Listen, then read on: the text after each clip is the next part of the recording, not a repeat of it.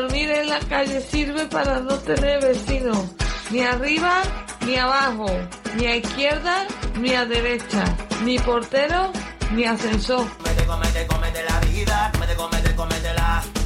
Comete, comete, comete, comete la vida, comete, comete, comete la. Comete, comete, comete, comete la vida, comete, comete, comete la. Comete, comete, comete, comete la vida, comete, comete, comete la. Es la hora. Todo está preparado. Radio Topo 101.8 FM. Presenta con la casa en la mochila, con la casa en la mochila, con la casa en la mochila. Comete, comete, comete la. Vida, comete, comete, comete la. Comete, comete, comete,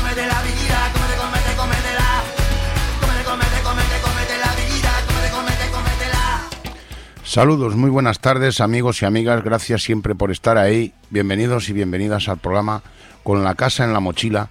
Emitimos en el 101.8 de la frecuencia modulada de Zaragoza, siempre comentamos, como cada programa, por dónde nos podéis escuchar, en directo por streaming, a través de nuestra web www.radiotopo.org, aunque ahora estamos con modificaciones, pero ya creo que está susanado el problema y os podéis conectar en el link que tenemos. Lo repetimos los martes de 11 a 12 horas y la madrugada de los miércoles de 5 y media a 6 y media. También lo podéis escuchar cuando podáis, mejor os venga, queráis o os apetezcan las plataformas donde subimos todos los programas, en nuestra propia web, en Ivos, en Facebook, en las cuentas de Con la Casa en la Mochila y la de Radio Topo. Y en Twitter, arroba Casa en la Mochila y arroba Radio Topo. Son las 6 y 2 minutos de hoy domingo, día... eh, hoy es eh, 12 de, de febrero. Mañana 13 es el Día Internacional de la Radio, que fue declarado por la UNESCO para reconocer el valor de un medio de comunicación que favoreciera la diversidad y difusión del discurso democrático, pero últimamente algunos de estos medios se deben al capitalismo y afines a quienes llenan sus arcas, por lo que la imparcialidad para mí no existe. Por eso nos quedan los medios alternativos y las radios libres. Larga vida a las radios libres. Vamos con nuestro programa de hoy. Vamos a abordar el tema de la mediación, uno de los puntos, la justicia restaurativa. Para ello vamos a contar desde Madrid con Pilar Sánchez, abogada y mediadora. Esto lo vamos a acompañar como siempre con un poquito de música y será nuestro programa 401 con la casa en la mochila. Comenzamos.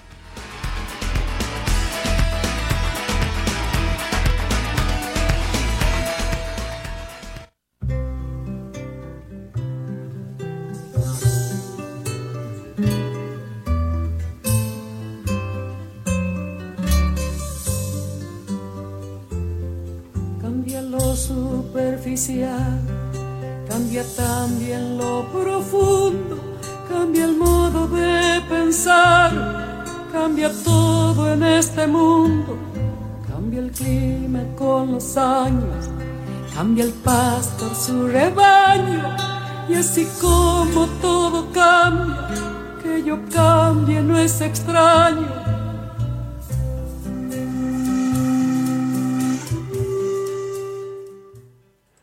Bueno, antes de, comenzar, quiero informar que el miércoles se sufrió el desalojo del Centro Social Comunitario Luis Buñuel. A las cuatro y media de la mañana irrumpieron allí las fuerzas de seguridad eh, con un desor- eh, vamos, con un despliegue desproporcionado. Había cinco compañeras dentro y bueno, pues eh, lograron desalojar el centro.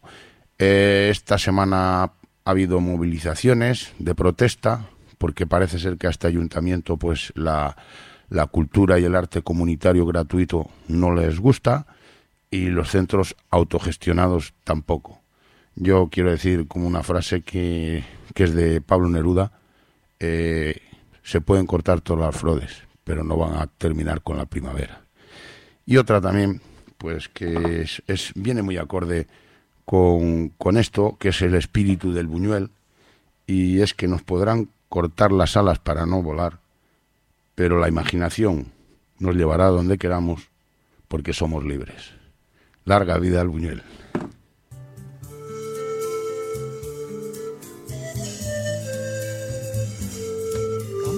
más fino, brillante, de mano en mano su brillo. Cambia el nido, el pajarillo, cambia el sentir un amante, cambia el rumbo, el caminante, aunque esto le cause daño. Y así como todo cambia, que yo cambie no es extraño. Cambia todo cambia. Cambia todo cambia. Cambia todo. Cambia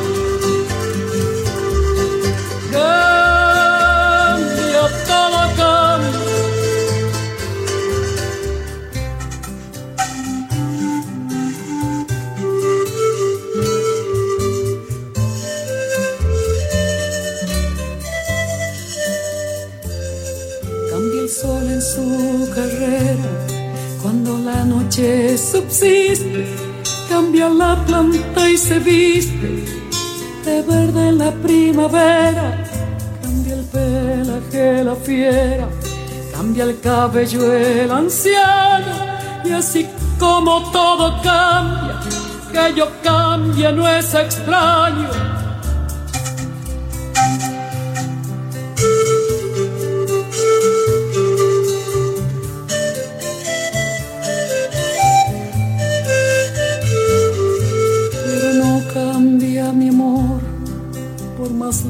Que me encuentre, ni el recuerdo ni el dolor de mi pueblo y de mi gente. Lo que cambió ayer tendrá que cambiar mañana, así como cambio yo en esta tierra lejana. Cambia todo, cambia.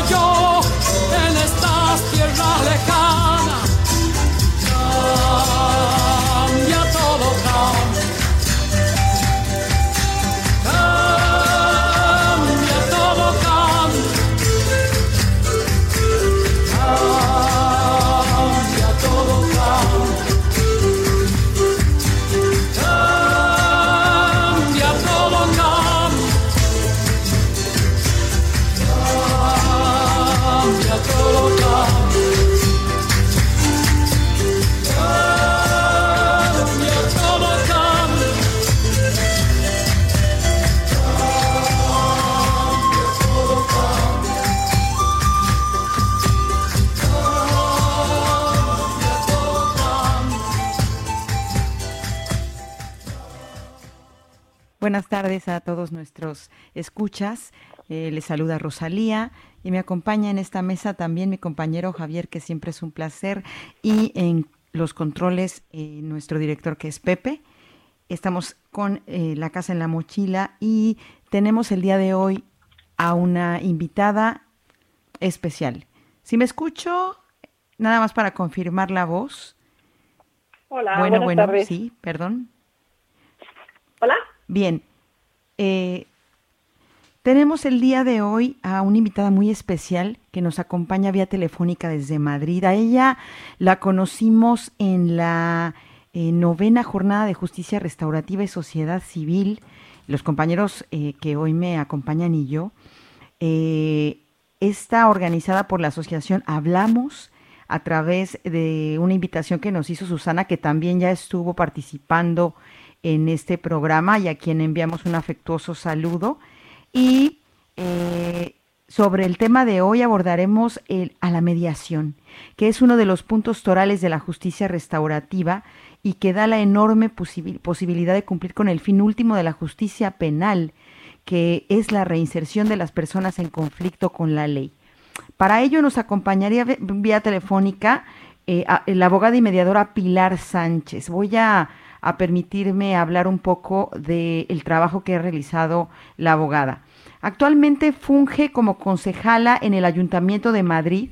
Ha colaborado y trabajado con la Asociación Apoyo en el barrio de Moratalaz y nos contará su experiencia como mediadora en la asociación y en la puesta en marcha del primer equipo de justicia restaurativa en Madrid que mediaba entre víctimas e infractores, siendo ambos adultos no menores, en todo tipo de delitos, menos los excluidos por la ley violencia de género. Esto dentro del marco de un convenio con la Fiscalía del Tribunal Superior de Justicia. Ella nos comparte que inicialmente trabajaban con jóvenes que estaban en procesos de rehabilitación de su adicción a drogas, luego eh, ampliado al ámbito de actuación para otros temas. Pilar actualmente sigue vinculada al ámbito de la mediación, imparte clase en el experto de la Complutense. Sin embargo, eh, este trabajo eh, con la mediación no está actualmente siendo con víctimas e infractores, pero no se ha alejado de él. Muy bienvenida seas, abogada Pilar. Gracias por estar en el programa. Hola, muy buenas tardes. Muchas gracias a vosotros por invitarme y por contar conmigo y con, de alguna manera, con todas las personas que han participado en los procesos de mediación para que podamos acercaros la experiencia y contarla tranquilamente. Muchas gracias. Pues, eh, bueno, vamos a empezar con la primera pregunta, que es eh, si nos puedes explicar a efecto de que eh, los escuchas entiendan eh, y se introduzcan de manera más específica en el tema de la mediación, que es algo tan importante, en qué consiste la justicia restaurativa y qué partes son las que intervienen.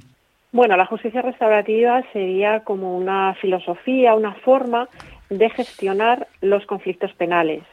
Es decir, cuando alguien ha cometido un delito, pensemos una persona que roba a otra. La justicia convencional pues la tomaría declaración, se celebraría un juicio, pero no habría un diálogo entre las dos personas afectadas por el delito.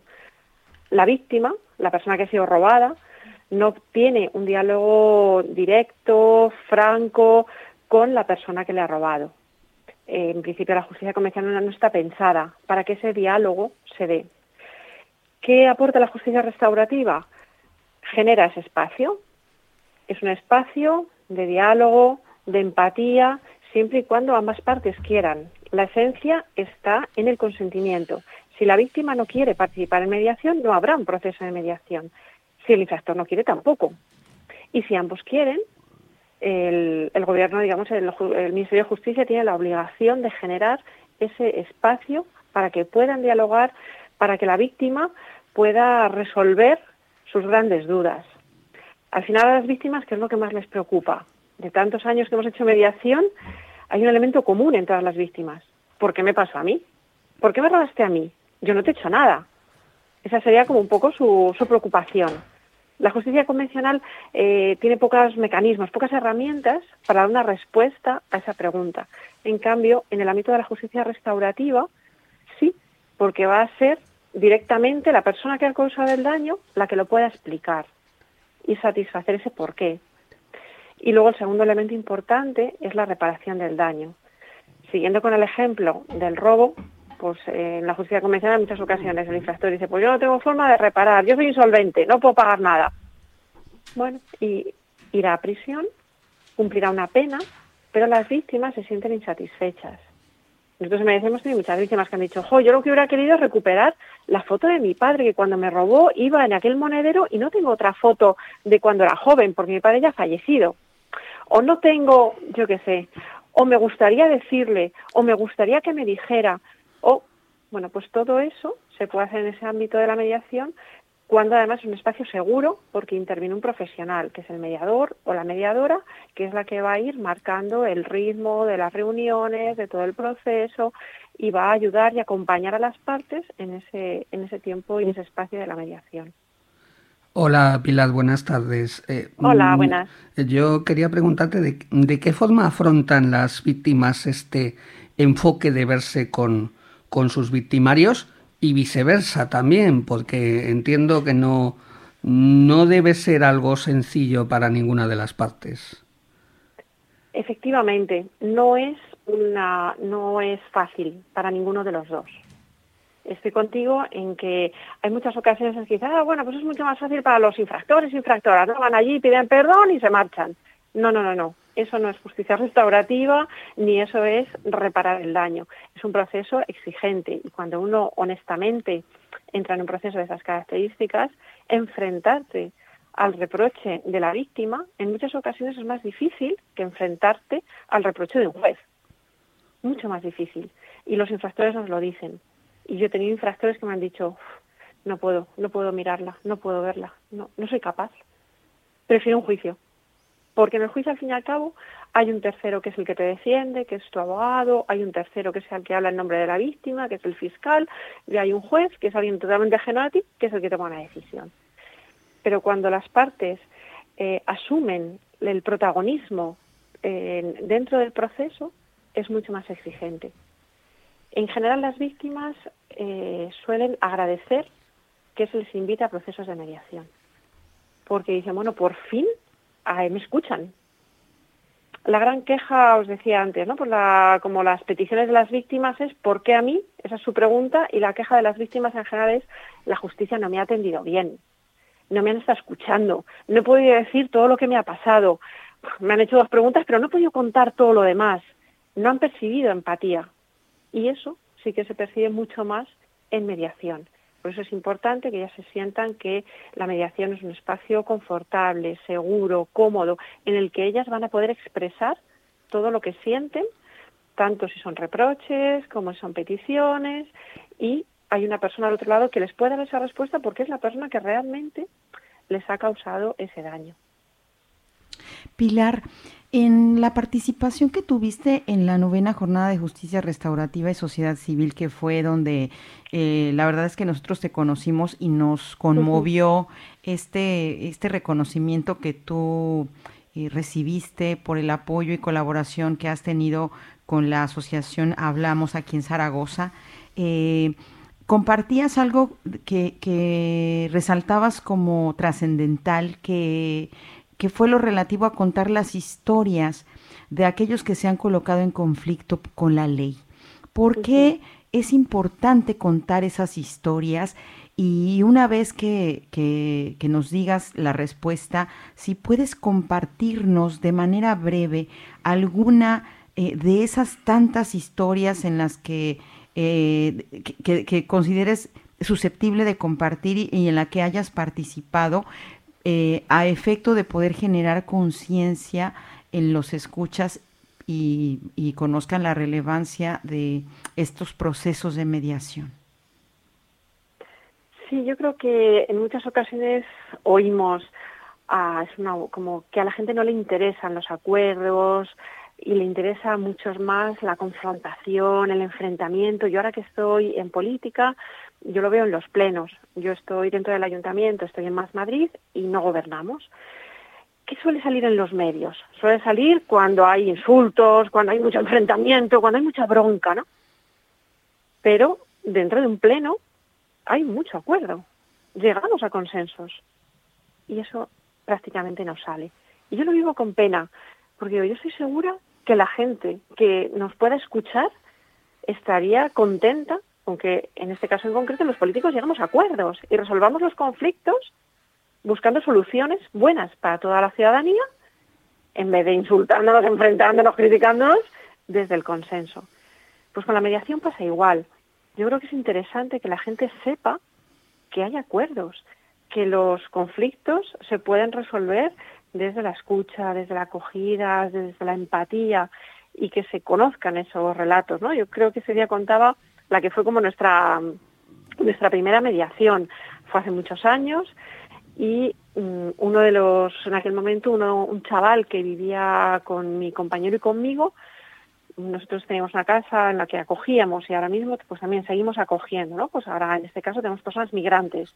Bueno, pues el chico que vivía en aquel momento con nosotros tenía un problema de una adicción importante a la heroína. Mientras vivió con nosotros estuvo bien, estaba en tratamiento, pero un día se marchó, estaba así como muy deprimido y se, no supimos más. Era la etapa de Navidad y de repente un día nos llamaron desde una prisión y nos llamó la trabajadora social de la prisión de Soto del Real nos dijo, mira, aquí está Francisco, que nos dice que ha vivido con ustedes. ¿Esto es verdad? Pues sí. dice, bueno, pero este señor cuando le detuvieron no dijo que viviera con ustedes. Y pues mire, yo no sé por qué no lo habrá dicho, pero es cierto que vivía aquí. Bueno, a Francisco cuando le detuvieron le dio vergüenza reconocer que vivía con nosotros, no quería involucrarnos en ese lío que era la detención y él, bueno, pues en un momento determinado necesitaba dinero y vio a una señora en un parque que dejaba el bolso apoyado al lado de ella, él fue corriendo, le quitó el bolso, pero se tropezó y rápidamente la gente que había por el parque le dio el alto, le pararon, llegó la policía, le detuvieron, le llevaron a comisaría, al día siguiente al juzgado, él dijo que no tenía ningún domicilio fijo y le eh, llevaron a la prisión como preventivo. Bueno, pues nosotros hablamos con él, él dijo que, sí, que se quería volver a casa, nosotros le avalamos, salió de prisión y llegó el día del juicio y yo en aquel momento pues era abogada, todavía no, no hacíamos nada de mediación y entonces pude percibir claramente cómo eh, a Francisco le hubiera gustado contarle a la señora a la que robó él cómo se encontraba, qué pasó por su cabeza. La señora cuando iba a empezar el juicio, bueno, tuvimos que esperar un montón, imaginaos que claro, esto es una pareja siempre enfrentada, alguien ha robado al otro, y la señora decía, no, no, yo no quiero verle, pero claro, luego en el momento del juicio, pues no estaba, no había mampara, bueno, como todo un poco delirante. Entonces ella declaró desde el despacho del juez, no la veíamos en sala, y al salir nos encontramos en, la, en el pasillo. Y a mí, mira, a mí con desprecio, me dijo, abogados defienden a cualquiera. Y a mí también aquello me, me dolió y me hizo reflexionar. ¿Cómo le podemos trasladar a esta mujer?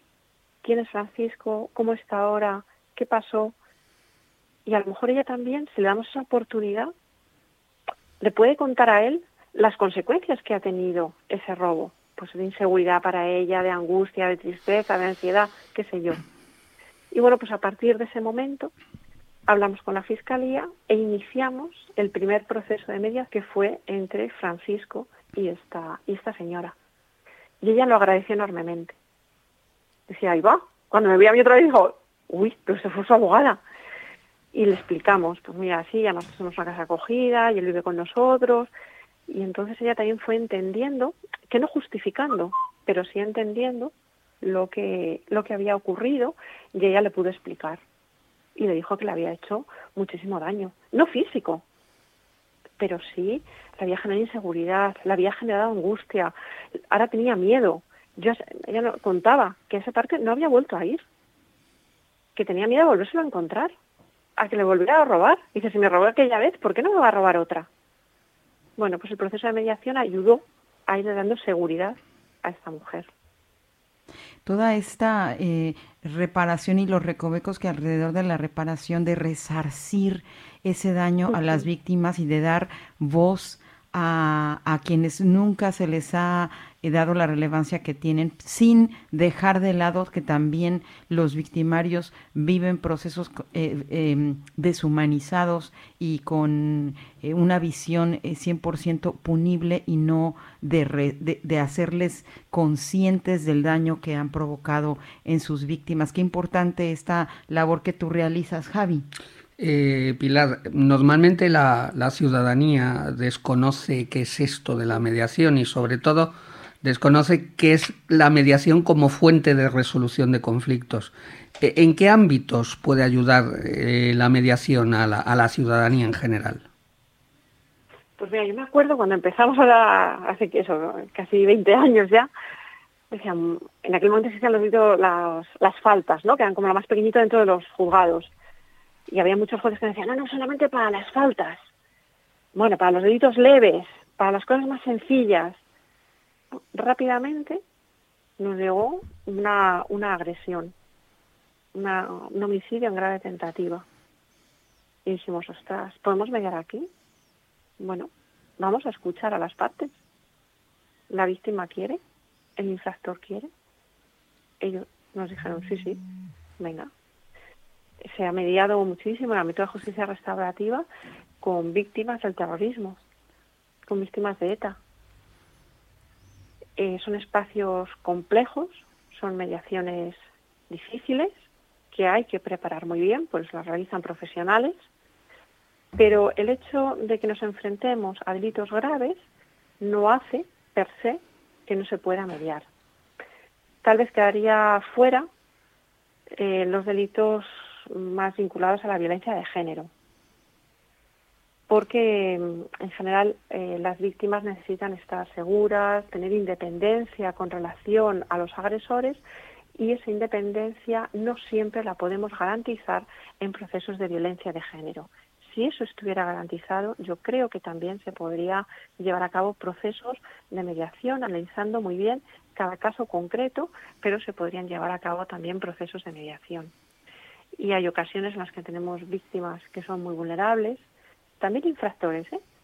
que a la vez nosotros mismos a la Asociación de Apoyo les hemos ofrecido un acompañamiento psicológico para poder apoyar el propio proceso, que como decíamos antes, el proceso de mediación es exigente, revuelve mucho, saca muchas cosas dentro de uno mismo. Bueno, pues ahí que no sea solamente un proceso de mediación sin, sin red, sino que haya a la paz un, un, acompañamiento psicológico que vaya acompañando a esa víctima o incluso a esos infractores que lo puedan necesitar. Vamos a seguir conversando con Pilar en unos momentos, pero vamos a un pequeño corte musical y regresamos. Gracias a quienes nos Muy están bien. escuchando.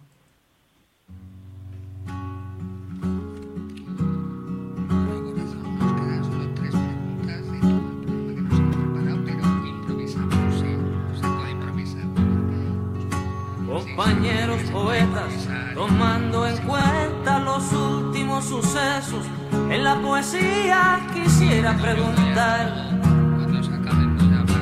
me urge, ¿qué tipo de adjetivos se deben usar para hacer el poema de un barco sin que se haga sentimental? fuera de la vanguardia evidente panfleto. Si debo usar palabras como flota cubana de pesca y playa Girón.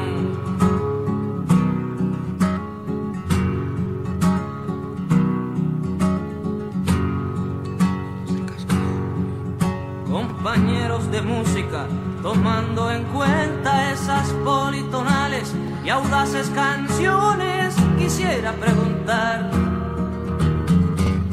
me urge, ¿qué tipo de armonía se debe usar para hacer la canción de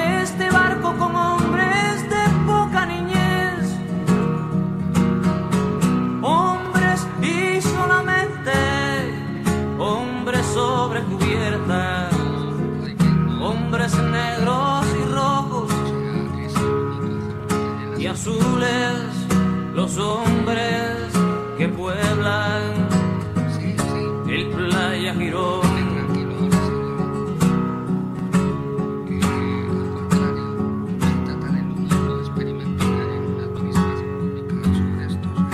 compañeros de historia, tomando en cuenta lo implacable que debe ser la verdad, quisiera preguntar,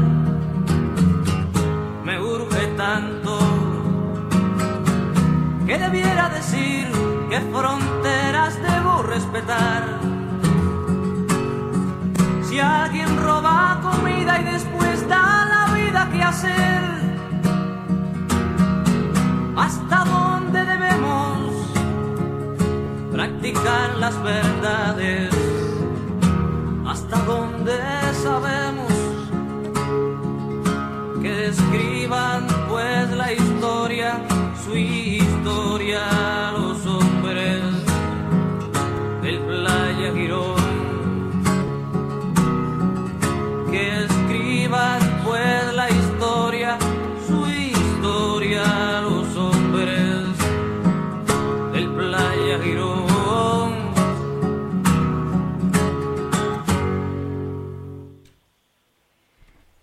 Estamos conversando con Pilar, eh, abogada mediadora eh, que ha tenido una vasta experiencia en el tema de justicia restaurativa. Y queremos preguntarte, Pilar, em, eh, después de escuchar justamente el Playa Girón de Silvio Rodríguez y de estos momentos en que las circunstancias ponen al, al hombre y a la mujer a prueba, ¿por qué le cuesta a la sociedad entender qué es la justicia restaurativa?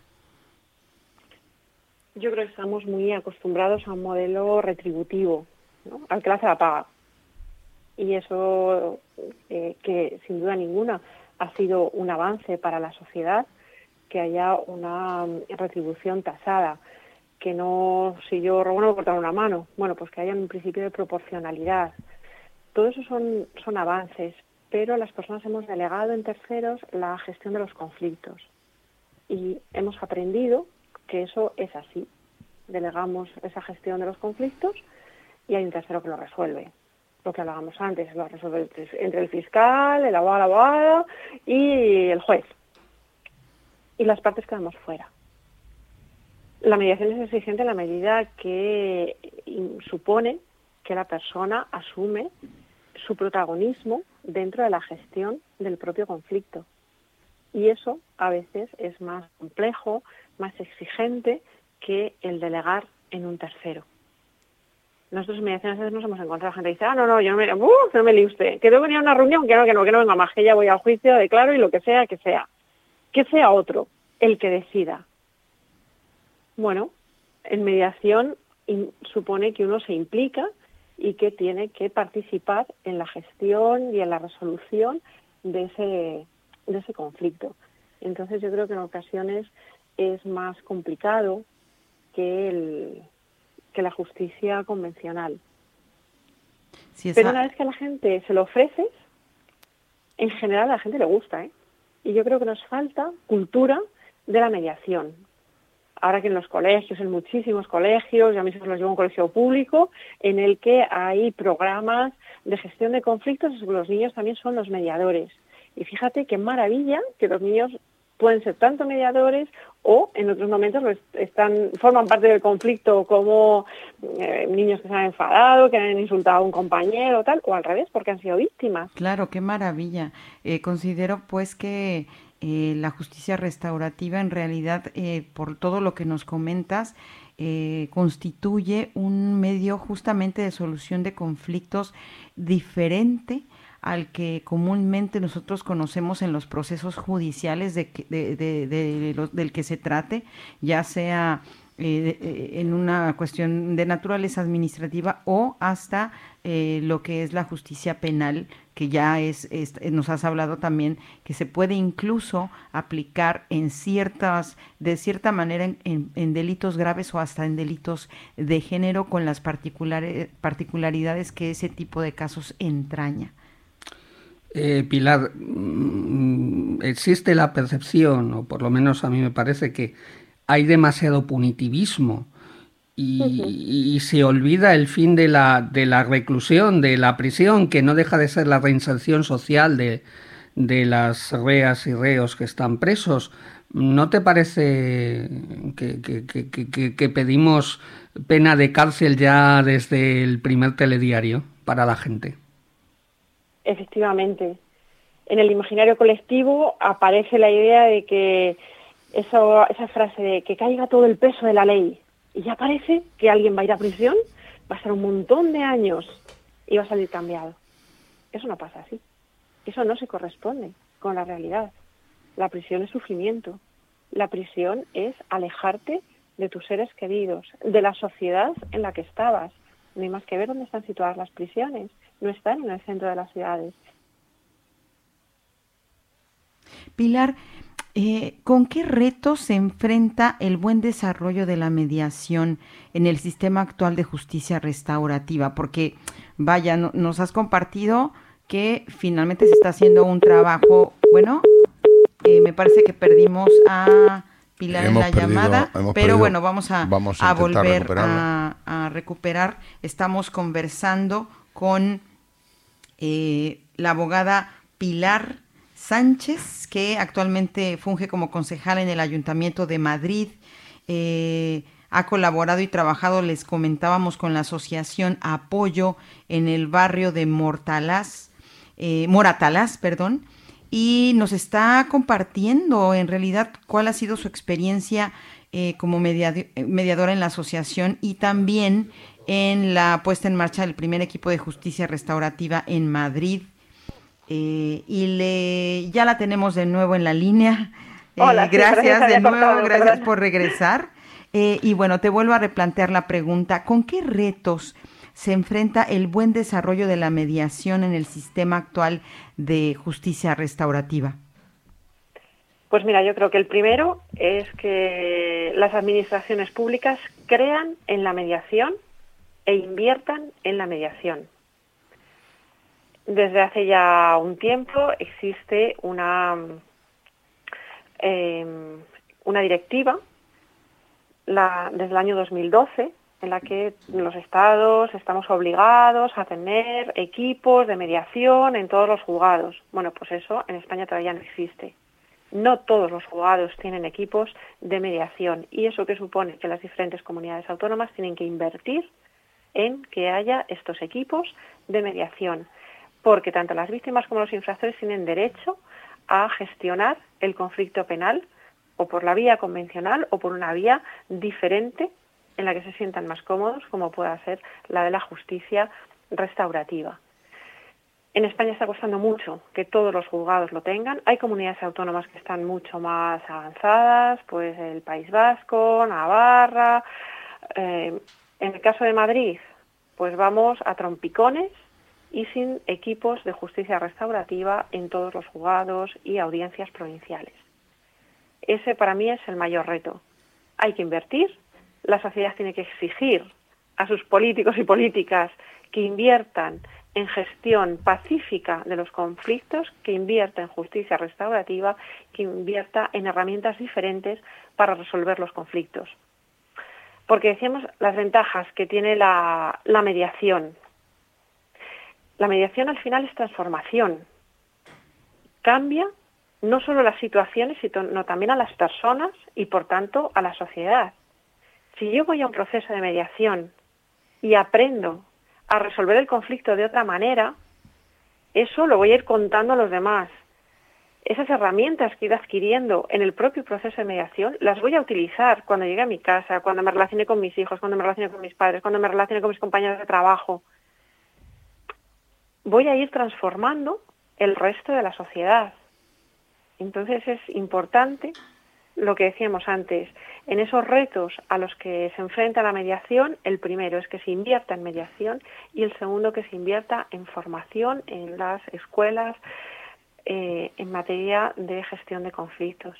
Que los niños, las niñas, incorporen estas herramientas a su vida. Que yo ahora venía en el autobús con mi hijo y de repente ha habido ahí un conflicto de estos de dos personas que empiezan a gritarse se insultan porque me has rozado, tal. Y el niño venía como agobiado. Y dice, ah, pero ¿por qué se insultan? Si no ha pasado apenas nada. A veces también hay como mucha crispación, vamos muy cargados a lo largo del día y explotamos. Bueno, ¿cómo canalizamos esa ira? ¿Cómo canalizamos esa ansiedad? ¿Cómo canalizamos todo eso? Y todo eso se aprende. Y hemos dedicado muy poquito en dinero y en tiempo a aprender a gestionar los conflictos de otra manera. Eh, Pilar, mm, respecto al hilo de, de, esto último que acabas de decir, que hay que invertir, que las comunidades autónomas tienen que invertir en mediación, yo recuerdo que si, no recuerdo mal, en, el, en la comunidad autónoma de Navarra, en el gobierno de Navarra, existe actualmente una subdirección general de justicia restaurativa. Eso es. Eh, ¿Cómo podrías em, catalogar, digamos, en momento este experimento que creo que es el primero dentro de una administración eh, pública actualmente? Pues es para felicitar para felicitar la creación de esa Subdirección General de Justicia Restaurativa. Primero, porque está cumpliendo la normativa. Y segundo, porque hay una convicción detrás, hay un gobierno detrás que está convencido de que esto es algo bueno.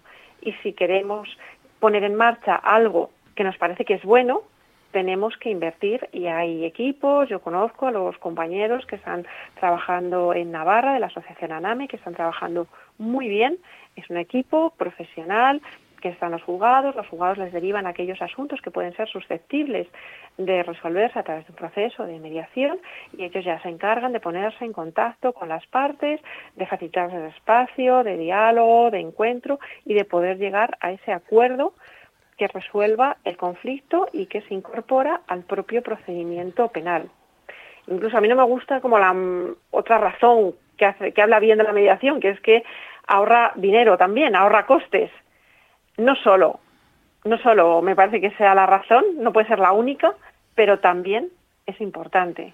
Si ahorramos tiempo, profesionales, pues vamos a agilizar la justicia, que ahora es extraordinariamente lenta. Bueno, pues a través también de la herramienta de la mediación podemos agilizarla, bienvenida sea. Abogada Pilar, nos estás hablando de la profesionalización eh, que debe de tener eh, el perfil del mediador. ¿Qué características eh, y qué formación debe tener un mediador para poder lograr el objetivo de la resolución de conflictos? ¿Cómo, eh, ¿Con qué herramientas debe colocarse esa persona que se pone literalmente en medio de dos partes que se encuentran eh, con un interés eh, en conflicto? y esa sensibilidad sobre todo que debe de, desarrollar, incluso, no sé, me imagino, acláranos, vocacional a efecto de poder eh, ser un buen mediador? Pues mira, yo ahí te diría varias cosas. Eh, primero, tiene que tener formación en mediación, formación específica. Ahora hay cursos, máster fantásticos. Eh, yo abogo más por esos que son presenciales, que sean un número de horas suficiente para que se aprenda a, utilizar bien las herramientas. No es lo mismo hacer bien una pregunta que no, no es lo mismo mirar a los ojos a la gente, el saber generar un espacio mm, confortable en el que las víctimas en muchas ocasiones empiezan mirándote a ti, ¿no? Cuando tenemos los encuentros conjuntos. La víctima te mira a ti, el infractor te mira a ti. ¿Cómo consigues que se miren entre ellos?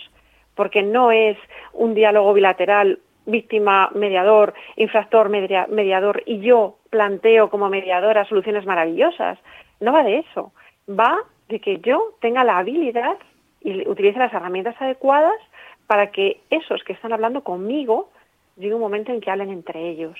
Y a través de las miradas, ellos me están mirando a mí, yo miro hacia el infractor que va y con la mirada, yo miro hacia la víctima y él va a ir con su mirada hacia ella y yo voy a ir generando ese espacio para que entre ellos vayan hablando. Y hay veces que están mediaciones que digo, pero estoy, estoy fuera. Qué maravilla. No me necesitan. Están hablando entre ellos. Esa es la magia, ¿no?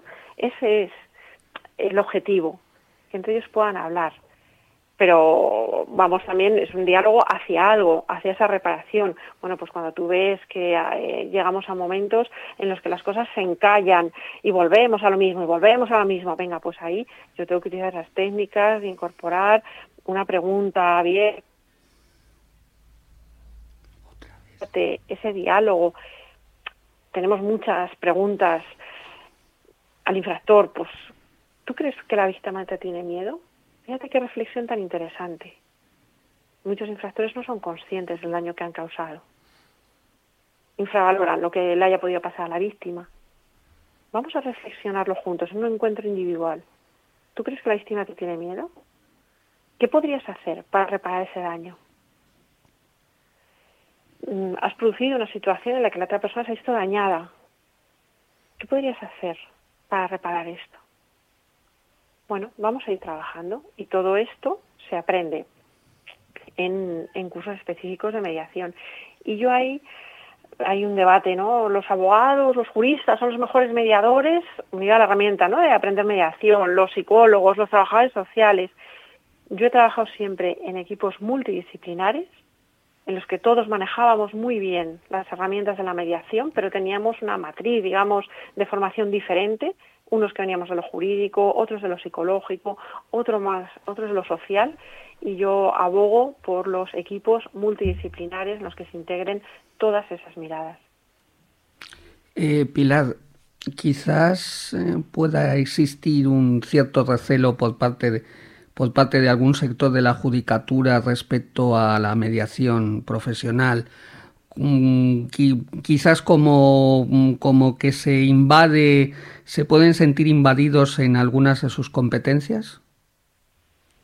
Sí, yo creo que, que llevamos muchos años con estas pequeñas reticencias yo creo que a lo mejor a los mediadores también nos ha faltado explicarlo bien.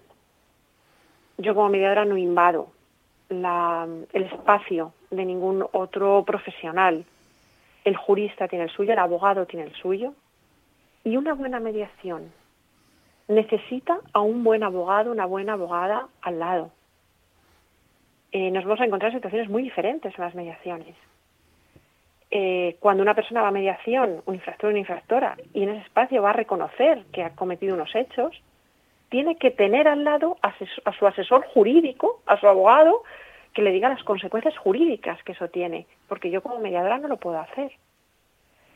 Yo no voy a dictar una sentencia, la va a seguir dictando el juez o la jueza.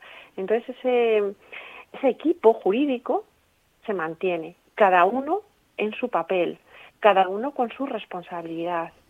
Ninguno invade espacios de los otros. Y yo creo que eso a veces no se ha explicado del todo bien y parece que desaparece el procedimiento penal, entra el mediador, lo resuelve todo y todos los demás desaparecen. Pues la verdad es que no es así y es necesario que sigamos haciendo pedagogía sobre cómo funciona la justicia restaurativa y cuál va a ser el nuevo papel del resto de actores que intervienen en el ámbito de la justicia. Eh, Pilar, quisiera, eh, antes de que eh, concluyéramos, preguntarte en todo este trabajo que tú has desarrollado después de haber intervenido de forma directa en la creación del primer eh, lugar donde se trabajó la justicia restaurativa en Madrid, ¿cómo has visto la evolución que ha tenido hasta ahora? ¿Qué logros eh, sí se han dado en tratándose del tema de justicia restaurativa y mediación? Yo creo que uno de los logros se ve claramente lo que decíamos antes, ¿no? Pues ha habido comunidades autónomas que tienen una subdirección general de justicia restaurativa hace 20 años, impensable. Bueno, pues ha habido lugares en los que se ha ido caminando y se ha llegado hasta ahí porque se ha partido de una experiencia en la que hemos ido demostrando que la mediación es útil, que la mediación es eficaz, que la mediación repara el daño, repara heridas. Las personas salen mucho mejor de lo que entraron al espacio de mediación. Lo que nos falta, pues que eso se extienda al resto del Estado español y que todas las comunidades tengan estos servicios de justicia restaurativa, que funcionen bien. Y en algunas ocasiones nos encontramos que hay lugares en los que hay equipos, pero los profesionales, por ejemplo, no son, son voluntarios, no tienen una remuneración. A que nos parecería a todos impensable que los abogados fueran voluntarios y no cobraran.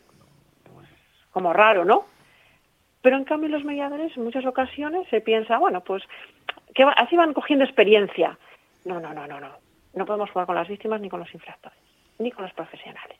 Hay que ser muy respetuosos y ahí es necesaria, yo vuelvo a insistir, creo que estamos en el momento en el que todos sabemos que la mediación es útil, hay, hay un ámbito jurídico ya desarrollado, legislativo, hay que ponerlo en marcha y hay que invertir.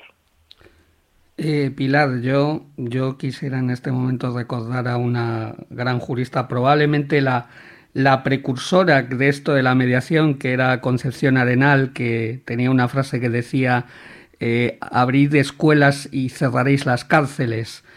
Eh, mm, ¿Por qué esta involución? ¿Por qué, por qué una mujer de, de, finales del siglo XIX y principios del siglo XX pensaba así de, de, tan abiertamente para la época en la que vivía y por qué estamos ahora donde estamos con el tema de la mediación? Yo creo que hay un, se han ido desarrollando estas teorías del miedo, de la desconfianza, del miedo al otro. Mientras vayamos avanzando más hacia el odio, la desconfianza, el miedo, no podemos avanzar hacia el entendimiento, el diálogo, la empatía. Si pienso que el otro me, es una agresión, me quita mis derechos, me priva de lo mío, es muy difícil que podamos avanzar hacia unas políticas eh, que desarrollen mucho más la justicia social. Yo creo que, que cuando vamos caminando por esos ámbitos del, del odio, del resentimiento, de la desconfianza, es muy difícil que puedan, podamos poner en marcha proyectos de mediación. La mediación se sustenta sobre la honestidad, sobre la franqueza, sobre el diálogo, sobre la empatía y no estamos en un momento en el que eso esté, digamos que esté de moda, por decirlo así fácil. Abogada, hoy hemos entendido, gracias a tu participación en el programa, de mejor manera lo que significa la mediación en la justicia restaurativa y cómo a través de ella se puede lograr una resolución de conflictos y la posibilidad de una efectiva restauración a la víctima de ese daño que se le ha causado. También hemos comprendido que la participación es de las víctimas y victimarios con la mediación de un profesional que debe tener una debida preparación previa. También nos has compartido que es importante contar historias para comprender mejor a las partes y que el sistema de justicia penal eh, debe ser con una visión enfocada a la reinserción social. ¿Qué reflexiones eh, finales nos puedes eh, abonar, nos puedes ahondar en relación a cómo observas de manera global esta, este trabajo que tú has desarrollado en relación con la mediación de, y que ahora también eh, en la impartición de eh, cursos de preparación para la profesionalización de esos mediadores, este contacto que tú eh, mencionas como algo fácil y en tu voz la verdad es que se oye muy bien, pero no me quiero imaginar cómo es estar al lado justamente de esa persona que ha perpetrado un delito, incluso grave o no grave, pero que le ha eh, deparado un verdadero daño a la víctima diciéndole, ¿Te has dado cuenta del daño que has hecho?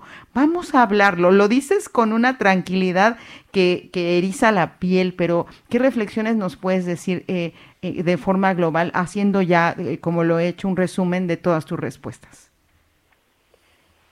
Yo creo que es, es importante que nos quedemos con la idea de que la mediación transforma, transforma la vida de las personas que participan y, y, por tanto transforma también a la sociedad. Por eso, si creemos que esto es así, es necesario generar un espacio para que la mediación se pueda desarrollar, se pueda desarrollar en muchísimos ámbitos. A veces, no sé si os pasa, pero cuando ves tertulias en la televisión, que los unos hablamos encima de los otros, no nos respetamos, necesitamos una sociedad mucho más pacificada en todos los niveles. Y para eso tenemos que ir aprendiendo y valorando que es bueno gestionar los conflictos desde esta mirada mucho más pacífica, pacificadora y más respetuosa con, cada una de las personas. Entonces a mí sí que me gustaría que nos quede un poco esa idea de que podremos gestionar conflictos complejos como son los conflictos penales, como son los delitos, pero para poder hacerlo en lo más difícil tenemos que empezar también por lo más sencillo, por resolver los conflictos del día a día, esos más pequeñitos con los que nos encontramos a diario en el trabajo, en la familia, desde la escucha, desde la empatía, desde el pararnos y decir, pero, pero ¿por qué estás tan enfadada? ¿Pero qué es lo que te pasa? Hacer una mejor sociedad. Ahí estamos, ¿no? Algo mucho mm. más más justo y más, más equitativo. Sin duda. Lo, entendemos así, Pilar. Está bien. Eh, yo ya para ir concluyendo, lo único que te quiero preguntar, Pilar, es ¿qué consejos darías a, a aquellos y aquellas valientes, porque hay que reconocer que en estos tiempos hay que ser muy valiente, que se quiera dedicar a la, a la mediación profesional? Bueno, que confíen en, en sus propias capacidades. Es cierto que tiene una cierta dificultad, pero formándose, trabajándolo, se puede ser muy buen mediador, muy buena mediadora y yo creo que no hay que tener miedo a lo desconocido, sino confianza en, uno mismo, ser responsables, prepararse bien y, y ofrecer como equipos, ofrecerse como equipos de mediación a los juzgados, ofrecer servicios de mediación a la sociedad. A mí, ahora que estoy un poco más alejada de la práctica diaria, muchas veces me llega gente que dice, ¿y dónde hay un mediador? ¿Dónde hay? ¿Dónde tengo que acudir? Tenemos una sociedad que busca, que busca la mediación, que busca esa gestión pacífica de los conflictos, que quiere hacerlo de esa manera y que en muchas ocasiones no encuentra un equipo de mediación cerca. Pues yo animo a la gente a que se formen para, para que haya equipos de mediación, equipos solventes, que vayamos también transformando la sociedad. Pilar, te queremos agradecer infinitamente que hayas estado en este espacio. Es de verdad un placer haberte escuchado y haber aprendido un poco más sobre la mediación con una experta como tú.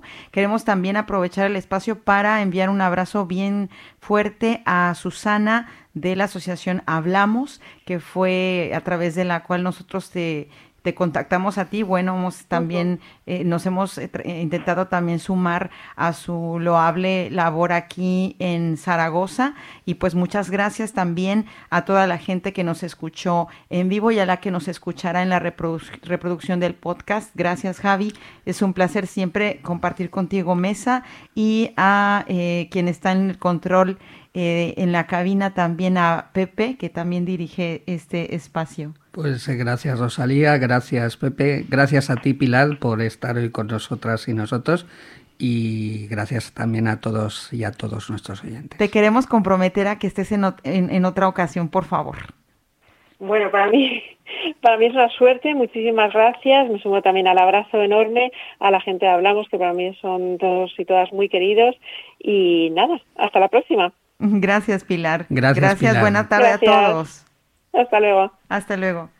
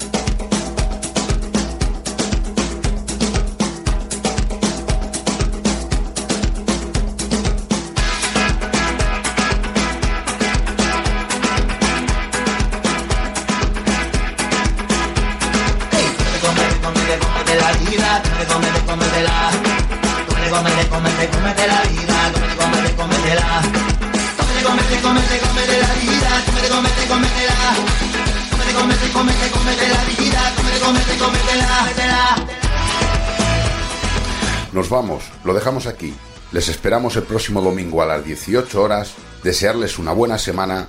Gracias siempre por su confianza. Buenas tardes a todas y a todos.